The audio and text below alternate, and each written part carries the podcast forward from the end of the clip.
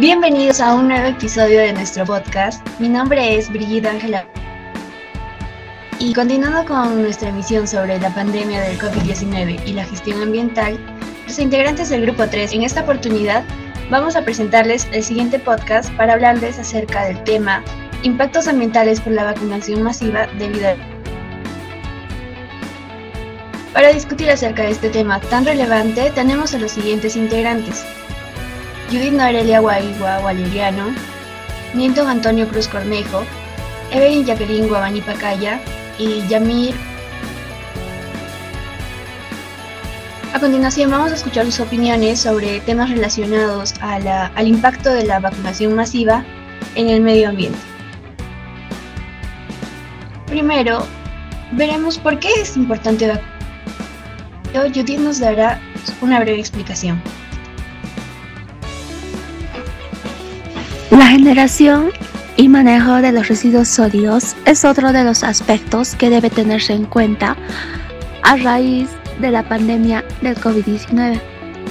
La fácil transmisión del virus y su permanencia sobre objetos y superficies deberán ser considerados como factores de riesgo para el desarrollo de las actividades de recuperación, aprovechamiento y eliminación de los residuos sólidos durante el tiempo en el que se mantenga activo el brote. Bueno, en este año las vacunas salvaron millones de vidas. El desarrollo de las vacunas seguras y eficaces contra la COVID-19 supone un enorme paso adelante en nuestro esfuerzo mundial para acabar con la pandemia y volver a hacer las cosas que disfrutamos junto a las personas que queremos. Aquí un claro ejemplo de por qué es importante que todos se vacunen. Bueno, si 100.000 personas no se vacunan, unas 3.800 personas se infectan. Y de esas 100.000 personas que no se vacunaron, unas 250 acabarían hospitalizadas. Y no solo eso, sino que también si 100.000 personas no se vacunan, unas 60 morirían.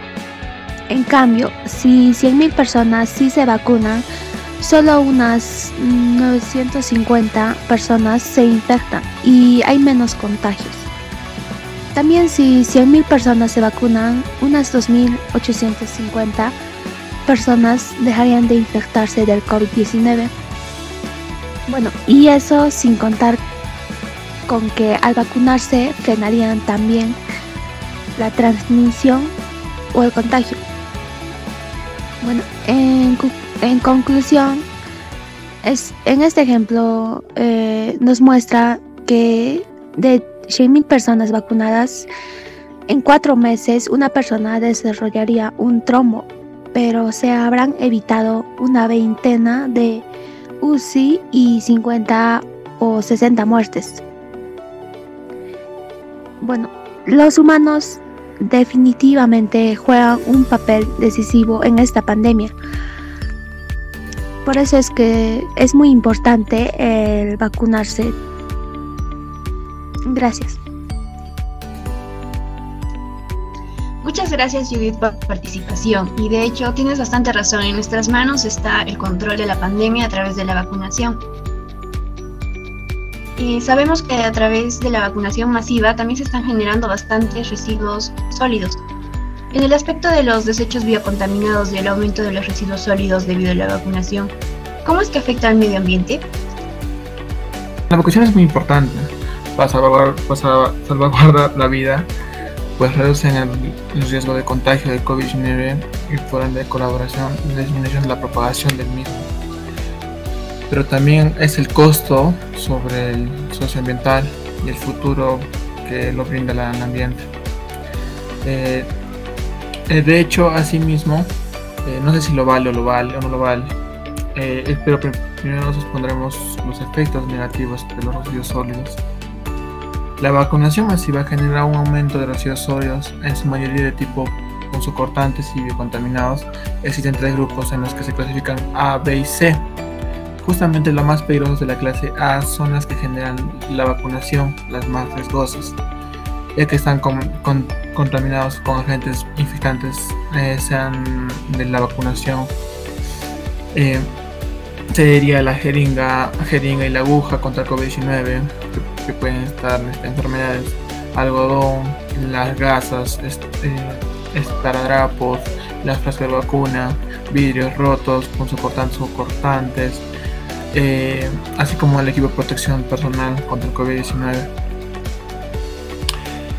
Y bueno, eh, en de clase B serían los cheles frascos de alcohol, desinfectantes, y en clase C son eran los comunes, como el empaque de jeringas, guantes, eh, como papeles de recetas y otros. tiene un impacto grave, muy grave porque no contamos con la gestión adecuada, ya que existen botaderos informales que terminan siendo focos infecciosos para la población. Así nos podemos ver que los desechos biocontaminados la, con, la vacunación eh, no está bien gestionado y es muy muy importante saber cómo poder eh, ver esta situación. Eso sería todo, gracias.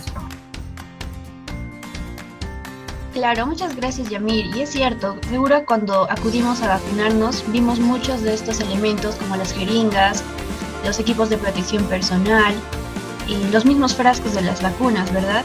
Y representa que aún no contamos con la gestión, como lo mencionaste. También como sabemos, se requiere transportar las vacunas desde un punto hasta otro. ¿Y cómo es que afecta el transporte de las vacunas al medio ambiente? Nilton, te cedo la palabra. Bueno, ante todo, buen día con todos y gracias por tu pregunta, Brigitte. Eh, como dices, es cierto, la vacunación masiva es la única forma de hacerle frente al virus, ya que se debe de alcanzar la denominada inmunidad de rebaño y puede ser la única forma de salvaguardar la salud. Pero no debemos olvidar que esto implica que, como ya lo mencionaron anteriormente, un aumento abrupto de la producción de residuos sólidos, sobre todo en el sector hospitalario, Adicionalmente, no debemos dejar de lado que una de las características de las vacunas es su complicada conservación y transporte, ya que por ejemplo la vacuna Pfizer, que es una de las aplicadas en el Perú, requiere para un almacenamiento prolongado menos 70 grados centígrados. Esto ha implicado un reto muy importante en cuanto al uso de tecnologías criogénicas, y por la urgencia de inocular a la población se ha tomado en cuenta poco o nada los efectos ambientales que implicaría solventar dichos requerimientos. Entonces, es claro que la única forma de combatir la enfermedad también deja una huella climática muy importante y que a futuro podría traer problemas incluso más catastróficos que la COVID mismo. Eh, como dato, podemos decir que antes de la pandemia, cada año han muerto 7 millones de personas debido a la contaminación atmosférica. Esto es el doble que el número de fallecidos desde el inicio de la pandemia. Uno de los impactos más relevantes es el refrigerar correctamente las vacunas, lo que implica utilizar hidrofluorocarburos, un compuesto que cuyas emisiones equivalen a la liberación de 12.000 toneladas de dióxido de carbono, siendo uno de los principales gases de efecto invernadero. Bueno, estos actúan como un agente de enfriamiento debido a sus propiedades especiales de punto de evaporación y condensación. Es así que mediante cambios de presión y temperatura absorben calor en un lugar y lo disipan en otro mediante un cambio de líquido a gas. Adicionalmente, eh, como dices, el traslado de las dosis significa un aumento importante en el uso de combustibles fósiles sobre todo, entonces, se deben superar los desafíos de conservación de la cadena de frío y la distribución en lo que se denomina cuellos de botella, sobre todo en los países en vías de desarrollo. Entonces debemos hacer, hacerlo de manera sostenible, usando tecnologías de bajo impacto y, por qué no, refrigerantes naturales que de alguna manera amorticen el impacto negativo que se vaya a tener en el medio ambiente. Gracias. Bien, muchas gracias Milton por tu participación y bueno, ante esta grave problemática también es importante sugerir soluciones. A continuación, Evelyn nos dará a conocer unas alternativas para lidiar con. A continuación, Evelyn, te cedo la palabra. Bueno, gracias, eh, gracias Brigitte por la palabra. Bueno, hablaremos sobre algunas pequeñas soluciones, eh, pero antes hablaremos sobre las actividades económicas eh, que debido a la cuarentena mundial por la COVID-19 se han proporcionado buenas noticias. Eh, como es el saneamiento de la capa de ozono y la mejora de calidad del aire. Por ello, eh, el parón brusco de las actividades humanas ha tenido paradójicamente un gran beneficio para el medio ambiente. Eh, pero nosotros nos preguntaremos, ¿qué ocurrirá cuando las cosas vuelvan gradualmente a la normalidad?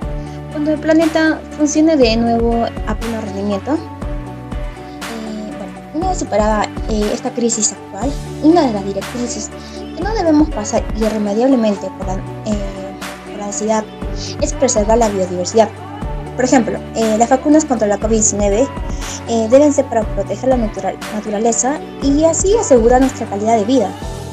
Eh, por ende, los planes eh, de recuperación eh, tras la COVID-19 están destinados a, reducir el riesgo de futuras epidemias, que deben ir más allá de la detección precoz y el control de los brotes de enfermedades. También estos deben minimizar lo que es el impacto en el medio ambiente, a fin de reducir el riesgo. Por ello, una forma de avanzar hacia un futuro mejor, más sostenible y resiliente sería reducir la contaminación ambiental.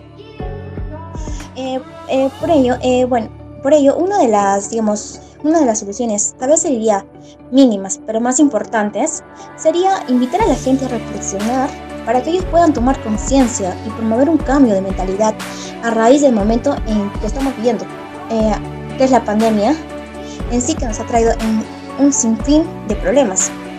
Por ello, vuelvo a recalcar, eh, nosotros debemos reflexionar para cuidar y preservar nuestro medio ambiente. Gracias. Bien, muchas gracias a todos por su participación y de acuerdo a las ideas que nos comentaron, de conclusiones.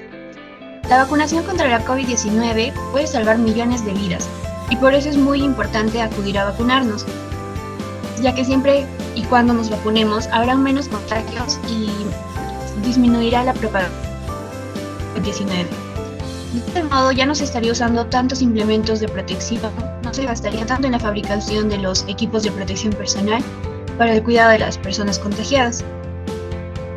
Además, como ya escuchamos, genera el incremento de los residuos sólidos en el medio ambiente, sean jeringas, frascos, equipos de protección personal, papeles, gasas, entre otros. Y esto representa un gran impacto para el medio ambiente, puesto que aún no contamos con una adecuada gestión de los Asimismo, la conservación de las vacunas principalmente implica que se aceleran las emisiones de gases de efecto invernadero, debido a que son necesarios para la correcta conservación de la cadena de frío. Entonces, para poder afrontar la, pandemia de la única manera, si no se toman va a costar la sostenibilidad que tanto hemos estado persiguiendo en los últimos años. Por otra parte, al ver los impactos ambientales debido a la masiva vacunación, podemos llegar a inferir que también es muy importante ver el bienestar del medio ambiente y ver provoca la vacunación y hacer énfasis en los desechos biocontaminados y degradables. En sí, la situación crítica que el mundo enfrenta hoy debe ser vista desde todas las dimensiones, por eso se dice que la COVID-19 ha traído a la humanidad importante la vida. Por ello, la vacuna contra la COVID-19 permite reducir el riesgo de enfermar de forma grave aunque se contraiga el virus.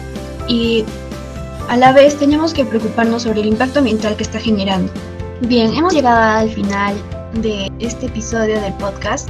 Muchas gracias por su atención y esperamos que hayan podido informarse un poco más sobre el grave impacto de la masiva vacunación